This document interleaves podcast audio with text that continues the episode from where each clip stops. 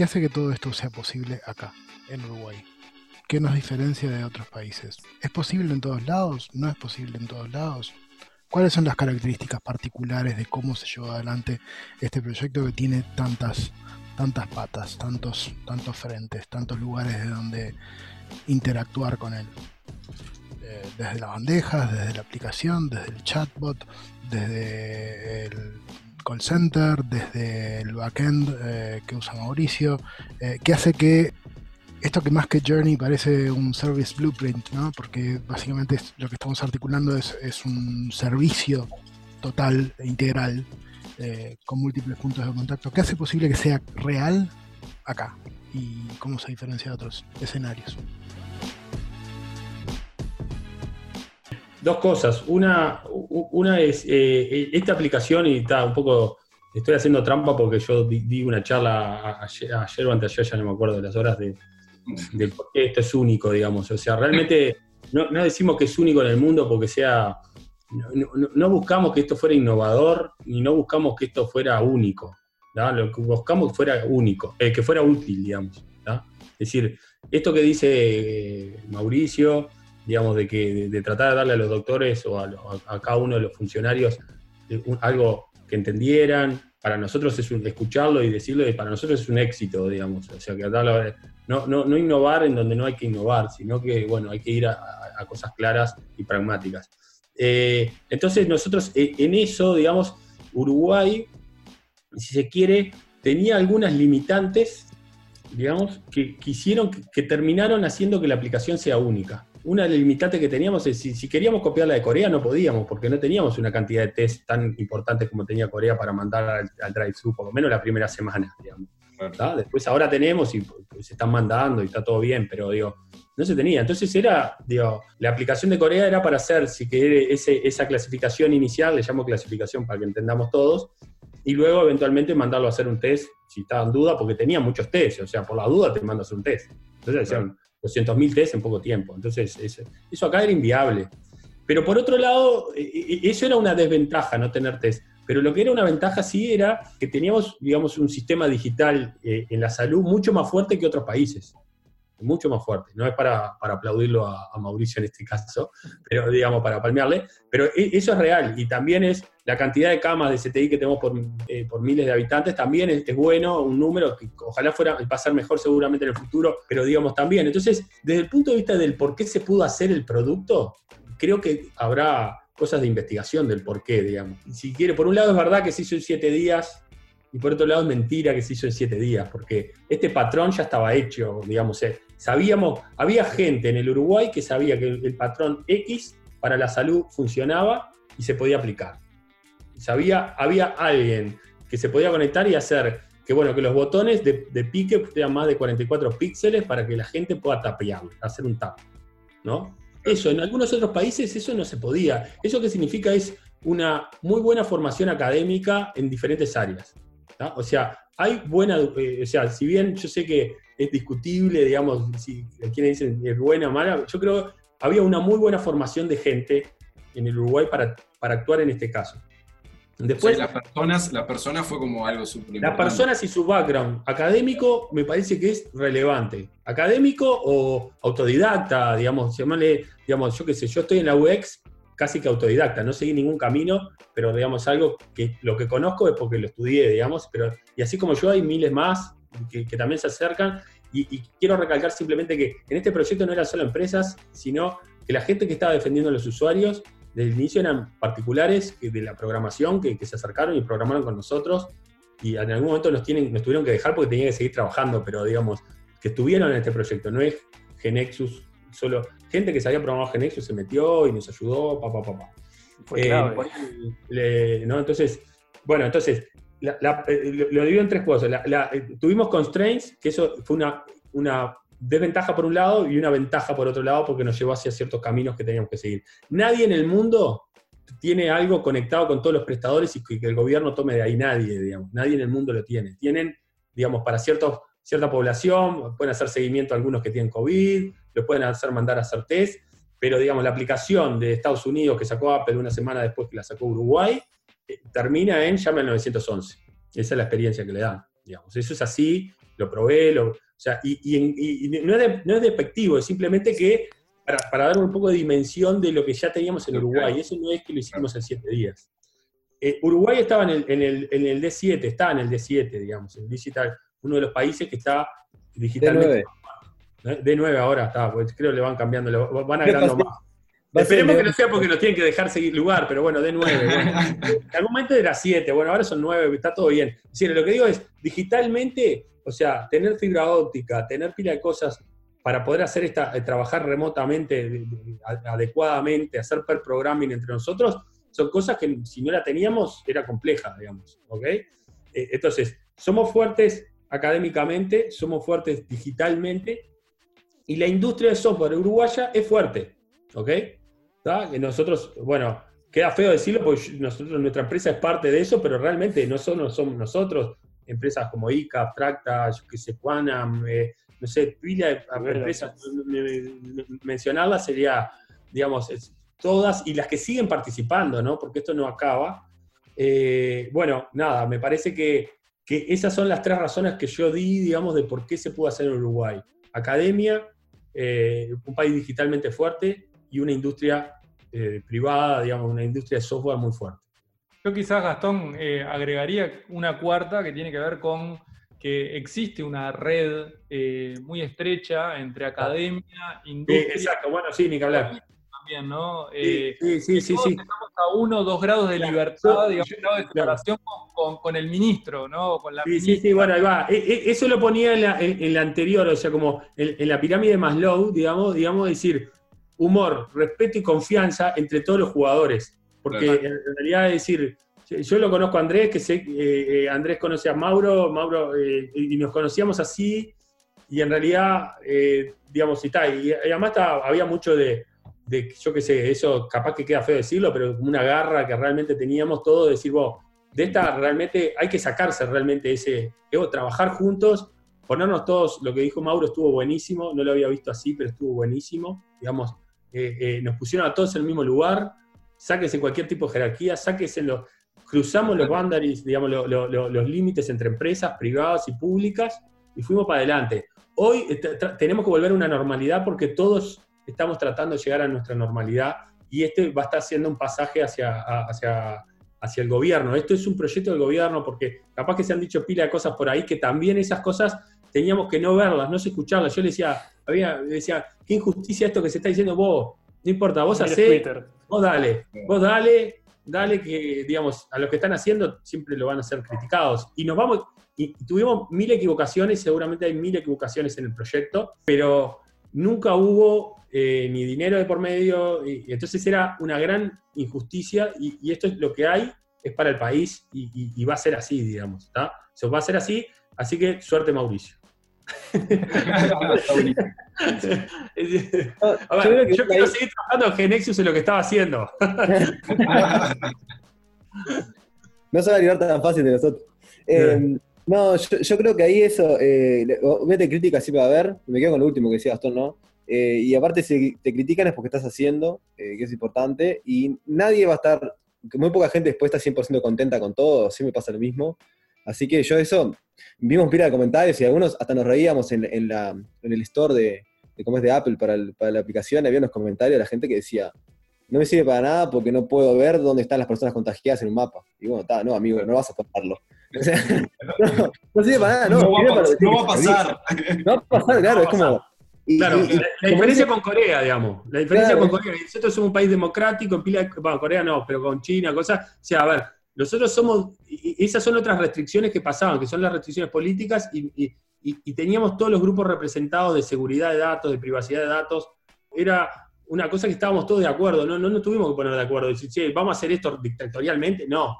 Eh, lo bueno es que cuando, ese lunes cuando eh, se levantó la bandera y dijeron, bueno, esto es un proyecto que sale, el que quiere sumarse se suma, es a voluntad y es honorario, y así en, las comunidades, en todo, y nadie dijo que no. O sea, nadie, se bajó, nadie se corrió. O sea, todo el mundo se quedó parado. O sea, el que no quiere que dé un paso atrás, y todo el mundo se quedó parado. O sea, eso estuvo buenísimo. Qué lindo.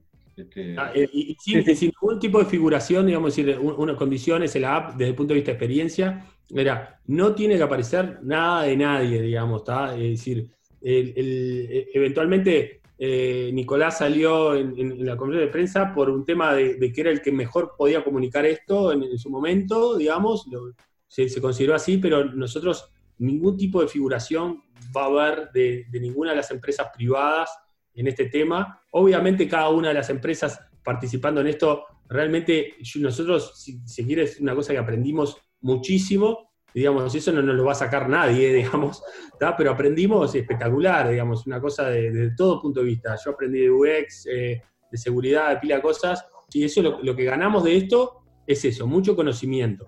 Eh, no sabía ni triage, no lo usaba nunca, digamos. Ahora para mí es una cosa. Y a la vez bueno. fortalecimiento también de la industria uruguaya de software, ¿no? Porque como que nos conocimos un poco más todos, vimos cuáles eran los valores de todos, este, estuvo bueno, me parece también eso. Bien, yo, yo quería completar un poco la, la respuesta de Gastón. Ahí me sumo a los puntos que decían, que hicieron que, que sucediera esto y que, que pasara y que estemos en la situación que estamos ahora. Es eh, que creo que Gastón lo nombró también al pasar, que es el, eh, el sistema de salud uruguayo, que no es algo capaz que no, que no está tan sociabilizado acá mismo en Uruguay y tampoco, tampoco en el mundo, cómo está avanzado el sistema uruguayo con respecto digitalmente hablando. ¿no? Una, una de las razones por la cual Uruguay ingresó al, al D9 fue por la parte de historia clínica electrónica, nacional, en realidad, que Uruguay es el único país que tiene algo similar, o sea, que tiene algo así. O sea, ningún país tiene algo así como tiene Uruguay. Esa, nosotros comunicamos a 107 instituciones de salud a través de una red privada, con, no voy a ponerme a explicar ahora porque es que todas estas charlas duran como dos horas, así que voy a que explicarlo.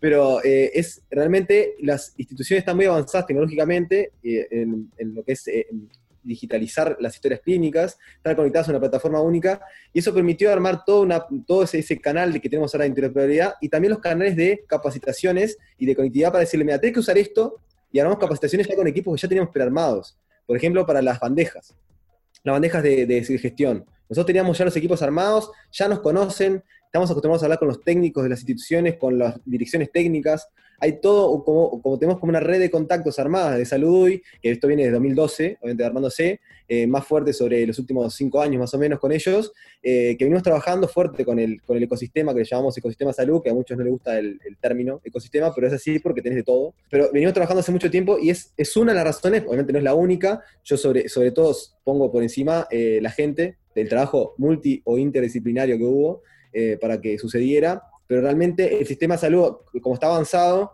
hace propicio que realmente sucedan estas cosas, ¿no? Eh, pero obviamente que solo, si solo existiera eso y no existiera todo el resto, las demás razones que, dio Gastón, tampoco hubiera, eh, hubiéramos llegado a esto, ¿no? Es como una mezcla eh, de todo. Pero me parece que está bueno porque no todos lo conocen realmente, el avance que hay con respecto a instituciones. Tenemos más o menos en, en línea el 80% de, las, de los registros de documentos clínicos electrónicos a disposición de todas las instituciones. Más o menos, 70 y algo estamos ahora que eso es, es, mucho, de toda la producción, ¿no? Estamos hablando de todo tipo de documento que está disponible para ser consultado en todo el país, en, de todas las instituciones que están conectadas a HCN, que son todas, porque están obligadas por normativa. Obviamente que es un trabajo de años, ¿no? Porque tiene toda normativa por detrás. Pero también es importante eso, aparte para lo que conozcan, lo conozcan ustedes y quienes escuchen el podcast. Bueno, y esa es una de las cosas que estamos, ¿no, eh, Mauricio? Digamos, una de las cosas, en lo, eh, o sea, esto salió a una velocidad tremenda y una de las cosas que, va a estar, que está, está siendo integrada es, es, en ese sistema, digamos. Es decir, que no es que alguien puso los datos por ahí y se le va a escapar a las mutualistas o hace, digamos. ¿no? Entonces, eso es un trabajo que es invisible a, a, a la población en, en, general, pero es un trabajo de experiencia de usuario también, porque es, es, es eso que da, cambiar el nombre, pero es la continuidad, digamos.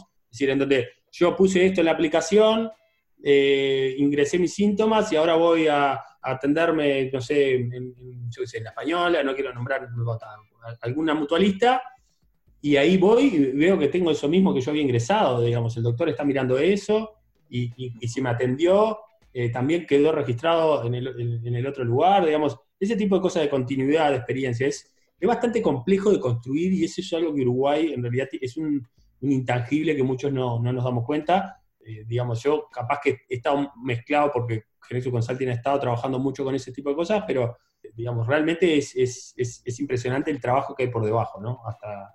El, el nombre que se le da a eso es continuidad asistencial, que es en realidad el objetivo principal de la historia clínica electrónica nacional, es ese mismo, ¿no? Que es poder dar esa continuidad y yo me atiendo en un lugar, por más que no sea mi prestador de, de que yo estoy afiliado, y después voy a mi prestador y me, lo que yo me registraron ahí lo puede ver mi médico y puede tomar decisiones con esa información. Hoy eso no antes no existía, en la de papel es imposible, se enviaban las historias por correo, las historias de- de papel, ¿no? historias clínicas en papel.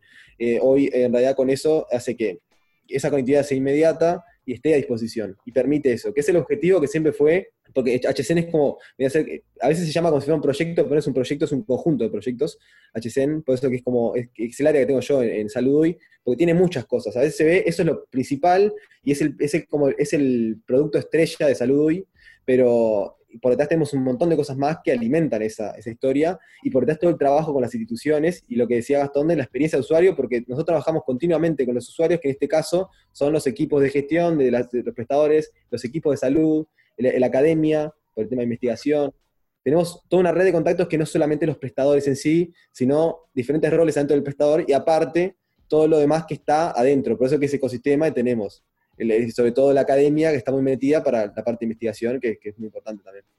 Se podría decir entonces que, que- que la app es como la puntita del iceberg, ¿no? O sea, bueno, yo veo que hay un monstruo abajo de esto, y hay un montón de cosas que tuvieron que pasar para que también esto sucediera, ¿no? Obviamente que, que- todo lo que estuvimos hablando en el correo del programa, pero ¿qué, qué- qué aprendizajes y qué, qué nos deja esto para después también? Porque en base a esa, a esa plataforma que hay creada, un montón de cosas que se están creando, eh, que ya viene de hace años por lo que están contando, ¿cómo lo ven a futuro, no? ¿Cómo seguimos? ¿Cómo sigue esto? A ver, yo creo que, que- en cierta forma confirma, eh, fíjate que el grupo de IXDA, digamos, que esté trabajando y que haya estado trabajando en esto también, nos confirma que esas pilas de meetups y pilas de conocimiento que he compartido, al final del día hay algo emocional que nos dice, qué bueno que lo pudimos, o sea, ta, di- dimos nuestro granito, cada uno desde su lugar pudo dar ese granito de arena. Para mí el, el Uruguay en, en la parte digital estamos muy bien, digamos, es, que, es como seguir un mismo camino, de decir, seguramente hay en cada una de las áreas, yo podría nombrar algunas cosas que,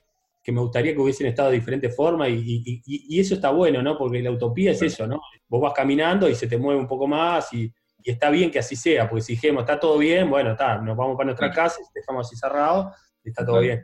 Creo que hay muchas cosas para mejorar, pero creo que, que- que el camino digital del Uruguay viene, eh, está bien. O sea, ahora, eh, eh, va- mañana arranca un curso, que creo que hay, hay buenos alumnos en ese curso de User Experience, anotados. Digamos, mañana arranca un curso de User Experience el- que la universidad lo, lo- lo adopta, digamos, creo que es una de las áreas que se quiere, hay mucha gente interesada, se han hecho muchos meetups durante mucho tiempo, diferentes grupos, in- inquietudes. Las empresas del, de la- la- la- del software, digo, me- me- me enfoco en particular en la UX, pero podríamos llevarlo esto también a seguridad, testing, etcétera, a todas las áreas, pero vamos, vamos a, la, a la parte de UX. Creo que hay mucho por hacer, ni que hablar, pero en, en- en una crisis donde tuvimos que actuar en siete días, vimos, hay gente capacitada para, para llevarlo adelante. Entonces eso a mí por lo menos me reconforta y decir, bueno, no estamos a la deriva, ¿tá? Eh, hay que hacer más cursos, hay que hacer más conocimiento, hay que hacer más podcasts, hay que hacer más eh, pas- pasajes de, de conocimiento de diferentes tipos, hay que seguir concientizándonos cada uno de los que estamos adelante de la gerencia, de las gerencias de investigación y desarrollo de diferentes áreas, que esto es un trabajo multidisciplinario, digamos, que tenemos que llevar adelante y, que es importantísimo las meetups y las cosas para lo que es la red de contactos. Porque en estos momentos de crisis hay mucha niebla y necesitamos contactarnos con los que vemos y después ir agarrando la red y hacer un gráfumo más grande y después organizarnos. Pero que hasta cuando se va la niebla nos, nos acurrucamos todos. Que nos Dale, encuentre agarrados, ¿no? Que nos encuentre. Vos aguantá, esa, vos aguantá por ahí que vos sabés de a eso, Ujú. dale vos por ahí, yo le doy por acá que sé, yo me quedo en el medio porque eh, cualquier cosa que pase, o sea... Eso no- lo llamamos, eso, eso lo llamamos un poco en, en el equipo de trabajo de diseño de producto. Este, le decimos, ¿cuál es tu superpoder? ¿no? Lo hablamos Claro. mucho. Como decir, bueno, cada uno tiene un superpoder en esto, un equipo de que todo bien, todo genio, o sea, hay muy pocos tocados por la varita. este, Eh, entonces, Exacto, lo- lo- esto es decir, bueno, eh, ¿cuál es tu superpoder? ¿En qué puedes hacer? Y en ese momento es, lo que, es lo que decía Mauro, es decir, cada uno tenía su mochila, no podías fingir tener una mochila que no tenías, ¿entendés? Entonces, miremos a ver quién tenía la mochila más fuerte en esa cosa y, está, y, y eso fue buenísimo. Te estoy Y- citando y- varias veces, Mauro, viste que Sí, me gusta tu alineando- forma de hablar. Alineando eso, me parece que una cosa que también eh, ganamos y llegamos ahí con. O sea, que es importante llegar con esto, que es la integración interdisciplinas o interequipos. Si no aceitamos la integración entre diseño y desarrollo, o desarrollo y testing, y, test, y desarrollo y, y- y operaciones, si no aceitamos esas, esas líneas intersticiales ahí, eh, esto no hubiera podido ser posible. Porque, o sea, imagínense esto en prácticas hace cinco años, cuando DevOps no era tan común, que, era un lío llevar a producción eh, lo generado. Y funcionaba en mi máquina y después en producción no funcionaba. Y, o sea, hoy hay prácticas aceitadísimas para hacer eh, desde el commit a, producción casi con un botón. Esa integración a nivel de otros roles como testing o, diseño me parece que, que es clave, ¿no? Para poder llegar rápidamente y, aceitadamente y sin fricciones y sin pérdidas en el camino de conocimiento de, esas áreas. A ver, nosotros con Mauro un poco en, el hicimos, eh, digamos, capaz que es medio grandilocuente llamarle Design Ops al, principio, pero fue que, arrancamos, Mauro hacía un sketch, un archivo de sketch, y lo pasamos a, ejecución rápidamente, digamos. E, e, eso fue así, digamos, así es eh, o sea, no, no, no, hubieron grandes meetups ni, ni, grandes reuniones, digamos, para un conjunto pequeño, como decía Mauro, se hizo el diseño, eh, se pasaba en Sketch, y de Sketch tenía que pasar rápidamente por... Automático, ¿no? ¿Eh? Eso Mauro me había comentado, que lo tienen medio automatizado también eso. Medio automatizado, y, y, lo bueno que, claro, bueno, sabíamos las, las, virtudes y las debilidades de esa herramienta, para, bueno, y, bueno, y hoy eso nos, nos da, el aprendizaje que tenemos es las cosas que tenemos que mejorar son todas esas, esas aristas entre diseño y, desarrollo, entre desarrollo y operaciones.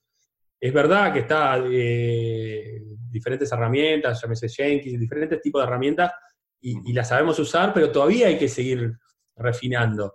Y, en testing automatizado, es buenísimo performa, pero cómo hacemos las test de regresión más automatizados, y algunas cosas las podemos y otras no, entonces hay que seguir limando. No es que está terminado y, estaba, está todo bien. Tenemos miles de ideas, lo cual que está buenísimo, eh, en donde decimos, eh, pucha, eh, la teoría como que, está bien, digamos, por donde estamos yendo, por lo menos, por lo menos nosotros creemos que hay que seguir andando en, esas, en esas aristas que, que decía Mauro. y seguramente, por ejemplo, en la parte de requerimientos con Mauricio y pila de cosas también. Empezamos a usar tooling de, análisis de requerimientos, y bueno, y hay que seguir también ahí cómo puede ser un, poco más, más fluido todo eso, digamos. Pero estamos hablando cuando estamos de fluidos es en vez de, un día que sea horas o cosas así, ¿no? Es decir, claro. Porque bueno, nos pasó que hasta un momento, en un momento teníamos pasada producción y se nos durmió el que pasaba, apretaba el botón, se nos durmió, literalmente se durmió y lo llamábamos y pum, y no pudimos pasar y, y, nos atrasamos cuatro horas, cinco horas. Pasaron cosas notables en donde creo que el, mundo de la digitalización tiene que ir hacia limar las asperezas entre, entre todas las líneas. Igual, nuevamente, el foco en las personas, en cada una de esas líneas de los conocimientos es fundamental para entender eh, digamos, eh, que en las crisis van a, van a ir eh, planillas Excel de un lado para otro, por más que no quiera, no es que están todos los web services armados, y tenemos que saber lidiar con las planillas, y, que va a haber discusiones y tenemos que tratarlas con humor, y, que me puedo llegar a calentar, y si es un amigo le puedo, le puedo llegar a decirle una puteada, pero si es algo, a alguien que no tengo confianza, tengo que respetarlo y comérmelo y después decir, che, vamos a estar de otra forma y capaz que soy yo el que, o sea, tener una retrospectiva. Entonces, está, eh, yo qué sé yo, para mí fue un, proyecto increíble desde lo humano y de lo que va a quedar como para, para, el país, digamos, no es un cohete a la luna, pero sí es un, granito de arena en esto que todavía es una historia sin, cierre, ¿no? O sea, ojalá termine así como está ahora, ¿no? Con, con los resultados que está acá, todos es lo que esperamos, viene el invierno y viene, seguimos trabajando en mejorar esto, eh, con, más que nada con ideas de, mismo de, la gente de Salud UI y cosas que, siguen llegando. Eh, nosotros seguiremos colaborando en la medida de, lo posible. Sabemos que hay otros grupos que están colaborando cómo incluir a, los sordos en, esto, está, ya hay diseños para eso, de UX alrededor de eso, como está el tema de, de salud mental para trabajar alrededor de eso, o sea, eh, se han acercado diferentes grupos y, hay veces que por temas de tiempo no hemos podido todavía llevar a cabo todas las cosas que, quisiéramos, digamos, pero para mí, digamos, desde el punto de vista de Uruguay, de, toda la comunidad técnica eh, y, de la gente en sí, no solo los técnicos, ha sido una cosa increíble, digamos. Sí, yo, para, para complementar nomás, cerrar ahí, me sumo, no sé si quiera comentar algo, no. No me sumo a las palabras de Gastón completamente. La verdad que lo que pasó en el proyecto y lo que, lo que sigue pasando en realidad, digo, yo nunca lo, viví en ningún proyecto, obviamente por los tiempos y por cómo, por cómo se dio todo, pero realmente es, es algo que después vamos a ver en perspectiva, vamos a ver todo lo que se hizo. Ya lo estamos viendo ahora, ¿no? Pero después al final lo vamos a ver. Es, es sorprendente realmente lo que se logró. Y, con respecto a esas asperezas que decía que hay un poco, hay que empezar a limar entre las diferentes como áreas que hay, como decía UX o, o UI o lo que tenés con, también con la parte de, infraestructura, operaciones, que ya un poco con DevOps, DevSecOps para el tema de seguridad también, es algo que, que ya, ya está pasando un poco el cambio cultural ya con el DevOps ya cambia un poco la cultura eso, esa separación de los que hacen operaciones, que antes estaban como alejados o hacen administración de sistemas, están alejados y son unos bichos que están adentro de un cuarto, y después están los desarrolladores por otro lado, que les pasan las cosas y, hay problema de, de, la gente de operaciones. Ya eso no pasa también con seguridad, incluida en el ciclo de desarrollo seguro, un poco acá, y, es, y eso realmente lo que me parece ahí como cierre en realidad de la idea, es que en este proyecto se vio que realmente se puede trabajar todo junto como si fuera uno y no hay esa separación y se trabaja bien y rápido. Y, digo ahora para la parte de, diseño, porque lo que pasaba con el diseño eh, estaba, realmente era, había un cambio, se pasaba ahí, pasaba por el maquetado y entonces, entonces en una hora ya tenías el, para verlo así en, eh, en pantalla y en la siguiente versión que al día siguiente estaba ya impactado el cambio. Eso fluía y un poco de que se dio eso también va de la mano con eso que decía, que, que estamos todos, lo que dijo Mauro, estamos todos citando a Mauro hoy, lo que dijo Mauro de que estamos todos en la misma línea, estamos todos en el mismo nivel, y que eso no había como, como jerarquía, sino todos trabajando para lo mismo, en el mismo nivel, y se da un poco eso, era, era un poco eso, que no había perezas y aparte que estamos todos en la misma, con el mismo fin, ¿no? Que era, que era realmente lograr algo con lo como lo que se logró. Yo creo que obviamente esto da para hablar eh, dos, tres, cuatro programas más, porque eh, es súper interesante y además se puede abordar desde muchos puntos de vista. Como decía hoy Gastón, ¿no? De acá van a salir muchos papers, ¿no? Y, muchas charlas, muchos meetups que obviamente van a, van a hacer referencia a esto. En tiempos de crisis y en general en, en, momentos donde algo se rompe, ¿no? Es cuando realmente se aprende, ¿no? Si no se rompe, en realidad no se aprende. Y acá se rompió todo, ¿no? Entonces, yo rescato de todo esto la velocidad con la que se reaccionó la manera en cómo eh, distintas personas procedentes de, distintas instituciones, distintos roles, etcétera, pudieron cooperar y colaborar en tiempo récord, único en el mundo. Eso es fundamental. Y creo que más allá de, la aplicación, que obviamente este, tuvo y está teniendo un impacto muy importante, eh, salen varias cosas, ¿no? Por un lado, eh, las conexiones, las redes, ¿no? Se, se conocen se empieza a ver cuál es el contacto que tiene por un lado UX, todo hasta abajo, eh, hasta la gente de DevOps, gente vinculada con seguridad, escalabilidad, eh, desarrollo, etcétera. Una red interinstitucional también que sale fortalecida. Y me atrevería a decir que siento que estamos más preparados y mejor preparados para este tipo de, situaciones que nadie dice que no puedan ocurrir eh, en un futuro.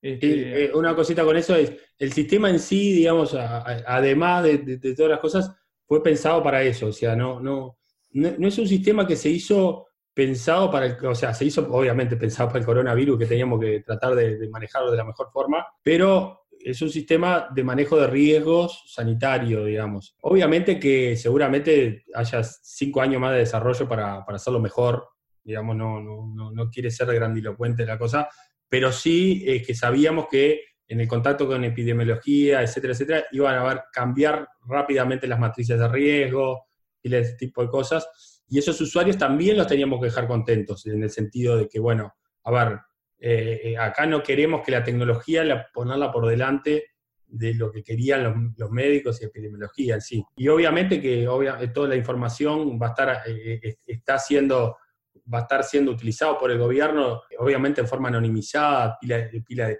componentes, lo está usando el, el, SINAE también, para ver cómo manejar esto, ¿no? Es decir, por eso decíamos tres clientes, es decir, los prestadores de salud tratando de atender todo eso que decía Mauricio ya usufructuarlo, ¿no? Tenemos todo un sistema conectado, bueno, mandémoslo para ahí, porque no, vamos, no estamos en la misma situación que Italia, Aunque no tuviéramos este sistema, no estábamos en la misma situación que Italia desde el punto de vista sanitario digital. Esto era como una capita de todo lo que estaba hecho. ¿no? No- tampoco pensemos que el sistema es, resolvió el mundo, digamos, pero, pero es una capa importante que se agregó para estar ahí, pero a su vez que el gobierno lo va a poder usar en, en otros momentos. O sea, porque también escucho por ahí eventualmente que dicen, che, está, pero mira que también eh, se mueren de otras cosas. Es verdad, nos, mo- nos morimos por muchas causas.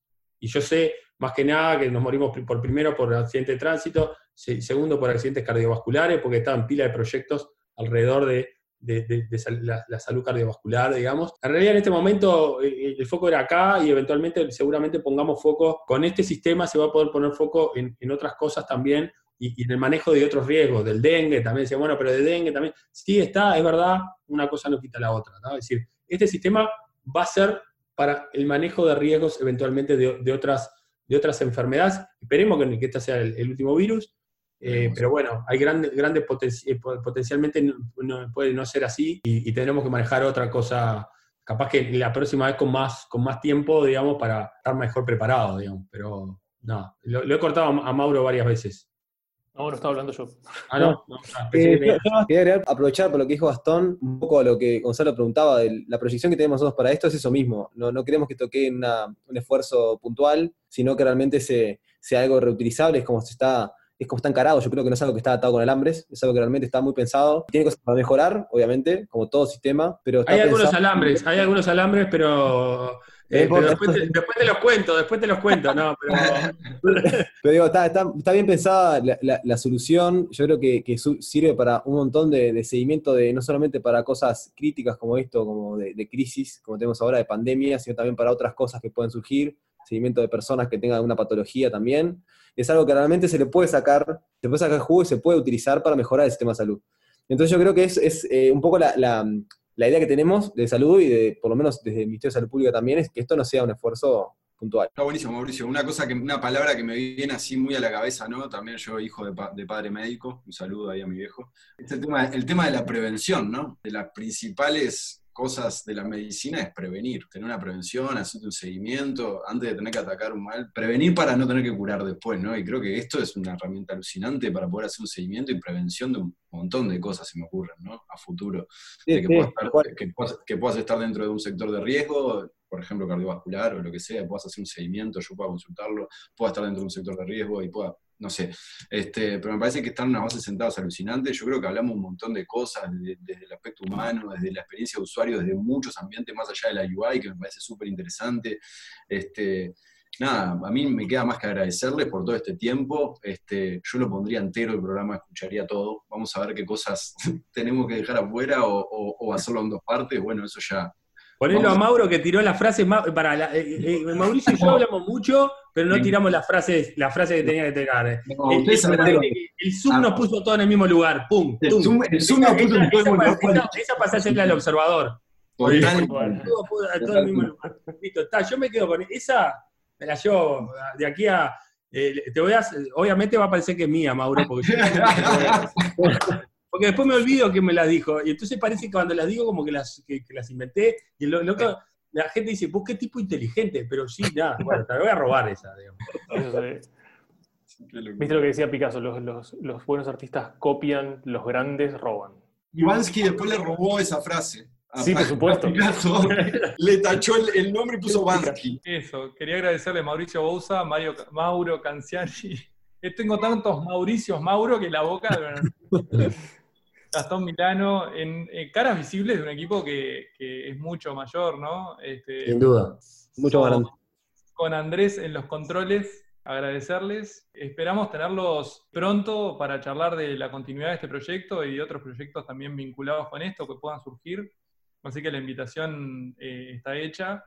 Bueno, alucinante, ¿no? Y ver, y verla, ver, ver el lado humano, la solidar- solidaridad, también la cantidad de iniciativas que están surgiendo desde el punto de vista tecnológico también alrededor del mundo, de, de, yo sé, iniciativas a nivel Uruguay, me surgen ahora Codo a Codo, Feria Subi, este, Ni que hablar, ni que o hablar. sea, un montón de iniciativas y cosas que están surgiendo también en, en- en un montón de lados que, que- que, bueno, que serían programas enteros también para hablar con ellos y para seguir cambiando cosas que que va de esto también, ¿no? De, de- de la experiencia de usuario, de, de darle importancia al diseño de experiencia de usuario en productos digitales, en este caso, ¿no? De la UI, de poder decir, eh, por- por- me, me- acuerdo un, un- no me acuerdo un tweet de alguien, de, alguien que había leído, no recuerdo bien quién fue, pero que decía, yo no tengo esos superpoderes ahora de poder programar, no estoy preparado para una pandemia, solamente aprendí a filmar y a editar videos, decía, ¿puedo ayudar en algo? Decía, como, como poniendo a, a las- a- a los ingenieros o a los diseñadores de producto o diseñadores web, antes llamados, este,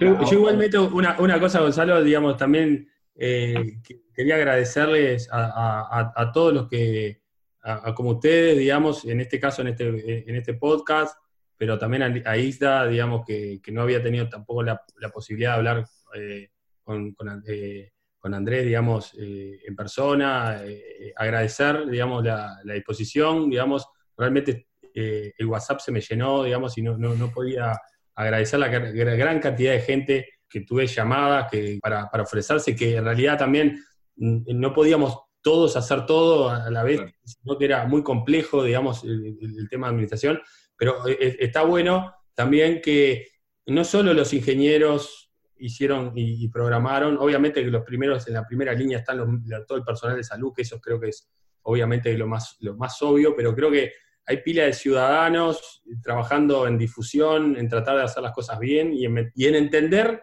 a, a los que están en otros lugares, que, que- empatizar con otra gente, digamos.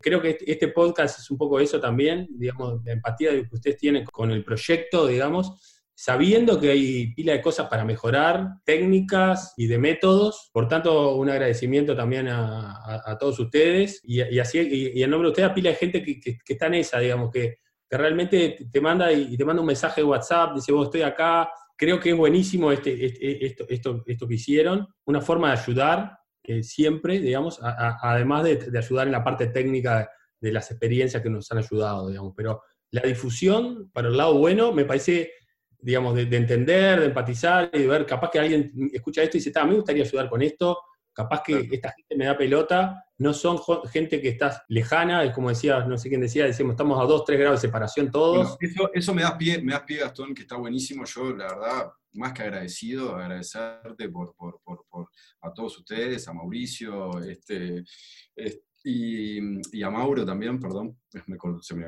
se vino, un bloqueo ahí. Este, pero, pero bueno, también saber cómo nos podemos contactar con ustedes, ¿no? Si al- alguien del público, alguien que nos está escuchando, se quiere contactar, obviamente, imagino, LinkedIn, LinkedIn, este, no sé, ¿hay alguna manera de contactarse que quiera ayudar con el proyecto, colaborar?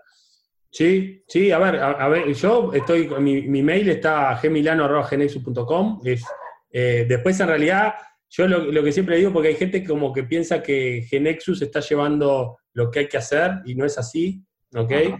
Yo estoy en la parte técnica y eventualmente redirijo, pero en general la- es la gente del gobierno que antes de esto, antes de, de esto ya eh, sentó a todos en la, en la misma mesa, todos aquellos que querían colaborar eh, Claro. previamente, no es que dijeron, y, y estaban todos, en, en la, eh, estuvimos todos en la mesa. Entonces, en, en general los canales de AGESIC, digamos, de, de- de- están abiertos, entiendo yo, me lo había dado Javier Barreiro también y, y Mauricio, estamos disponibles, ¿no? Mauricio, no sé bien cómo son los canales, pero... Sí, tal cual. No, no hay, como está todo dado, no hay un canal formal, pero obviamente yo estoy, mi, mi mail es mauricio.ous.gesic.u, esa punto .uy, y después están los canales acá de GESIC, de Secretaría y todo lo que es, lo que está público en, ese, en el sitio de GESIC de GUI, eh, están esos canales y estamos todos a disposición. Ahí hubo mucho concentrado por Pablo, también por Pablo Grefice, que, que ha hablado con, con varios, con varias, también varios contactos que hubo.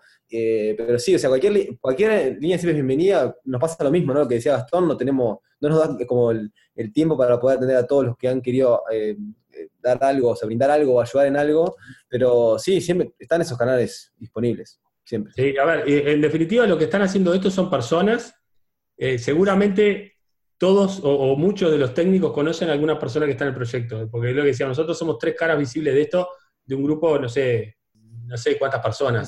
Alguien- no tiro números porque después me, me- me- me salen a decir que, que soy un exagerado, pero digo, no sé, por lo menos 300, 400 personas deben estar de alguna forma u otra con- conectados. Entonces, eso en Uruguay es muchísimo y de una forma u otra eh, se llega, digamos. O sea, realmente conoces a alguien, conoces a alguien que, que está en el proyecto y ese lo escuchamos como, como cualquiera en el proyecto. O sea, no, siempre hay, hay conexiones por todos lados. Lo del Zoom nos dejó en el mismo lugar. ¿no? Volvemos a- Exactamente.